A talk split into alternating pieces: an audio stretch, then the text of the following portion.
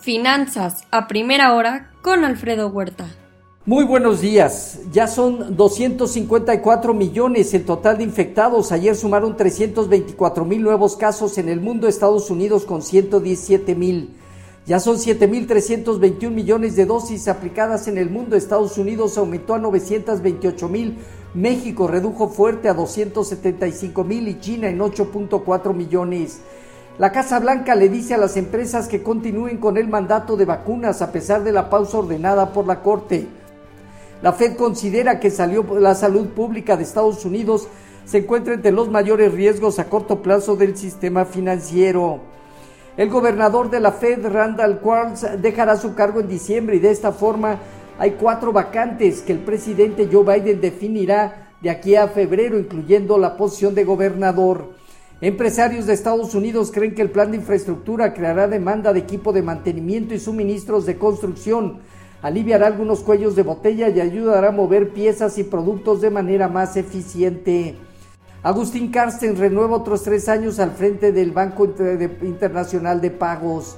Evergrande sigue generando ruido, dejó de pagar intereses de un bono que venció el sábado por, por más de 80 millones de dólares, entrando a su periodo de 30 días de gracia. La Fed dice que el problema inmobiliario de China podría afectar a Estados Unidos. Las criptomonedas en máximos históricos, el Bitcoin alcanza los 68 mil dólares. Hace unos minutos eh, eh, se dio a conocer la inflación en México al mes de octubre.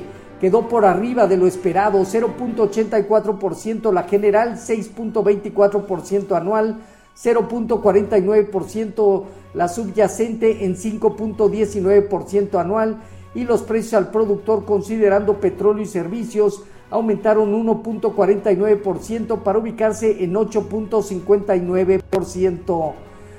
En Asia Pacífico, sesgo positivo, China y Hong Kong arriba, Japón negativo.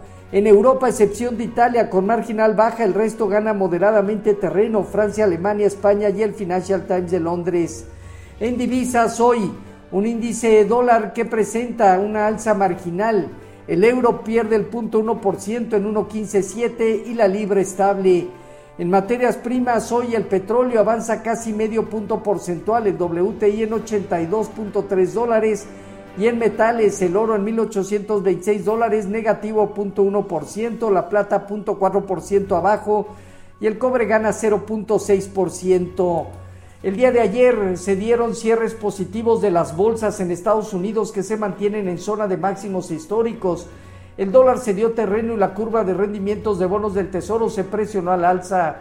Sectores como materiales, energía y cuidado de salud terminaron positivos. El plan de Joe Biden eh, de gastos por 1.75, 1.85 billones de dólares trae una propuesta de un crédito fiscal de hasta 12.500 dólares para compra de coches eléctricos ensamblados en Estados Unidos y con baterías manufacturadas eh, en Estados Unidos, lo cual abre inquietud para miembros como del, del Tratado Comercial como México y Canadá. Así, el Dow Jones eh, parte de los 36.432 puntos y de aquí a los 36.750 a 36.950 unidades estará prueba. El Nasdaq en 15.982 unidades tendrá hacia 16.200, 16.500 puntos una zona superior. Y el Standard Poor's en 4.701 puntos tendrá hacia 4.725 o hasta 4.850 unidades una zona de prueba. El rendimiento del bono a 10 años se colocó cerca de 1,49%. Hoy el informativo anda rondando cerca de 1,47%. Con respecto a nuestros eh, mercados, tuvimos un tipo de cambio que terminó en 2032, apenas una apreciación del 0.1%. Bajo las condiciones actuales, busca definir y validar una zona baja cercana a 2030, dejando en 2060 una zona superior.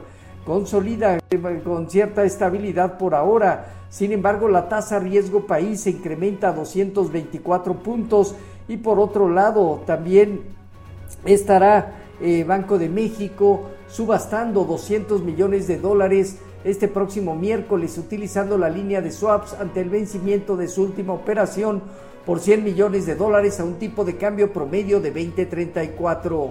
Así, Eh, bajo este escenario, repetimos, consolida el peso mexicano. Fondeo diario, papel gubernamental en 4.77, bancario en 4.87, latea 28 días en 4.99.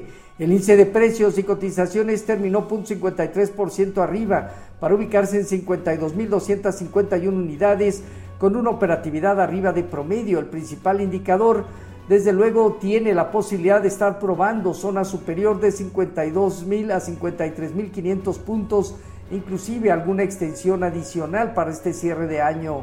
En cuanto a la parte baja, 50 mil 500, 49 mil 200 puntos se fortalecen. Em, la Profeco presiona Aeroméxico, Viva Aerobús y Volaris a evitar el cobro por equipaje de mano. Elemente analiza posible cancelación del Registro Nacional de Valores. Eh, en cuanto eh, a eh, principales indicadores, hoy precios al consumidor en un rato, perdón, al productor en Estados Unidos en un rato, al mes de octubre, discurso de Jerome Powell, discurso de Daly, miembro de la Junta de la Fed, emisión de notas del Tesoro a 10 años y reservas semanales de crudo por parte del API. En México se tendrán reservas internacionales y ya se conoció la inflación, repetimos, 6.24% anual general 5.19% anual la subyacente y 8.59% anual los precios al productor. Los eh, futuros se mantienen más menos 0.2% Dow Jones Standard Poor's y Nasdaq tipo de cambio cerca arriba de 20.35 a la venta, 3 centavos al alza el 0.2%. Así, finanzas a primera hora con lo más relevante hasta el momento.